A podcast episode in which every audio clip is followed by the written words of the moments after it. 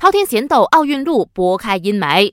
上个月在我国遭遇车祸的日本羽坛一哥桃田贤斗，最近动了紧急手术，治疗右眼眼窝底骨折的问题。为他操刀的眼科医生表示，桃田的手术非常成功，预计还要留意观察一个星期。以桃田的状况，应该不会影响他参加今年七月的东京奥运会。登贝莱确定赛季报销。巴萨宣布，腿筋肌腱断裂的前锋登贝莱已经在芬兰成功接受手术，预计需要休战六个月。这意味着他需要等到下赛季才能复出。这也是登贝莱加盟红蓝军团以来第二次长期缺阵。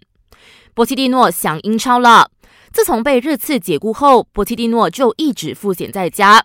他承认自己希望可以回到英超执教，但也表示在执教热刺之后要接掌另一家英超俱乐部会很困难。不过，波帅已经准备好接受新挑战。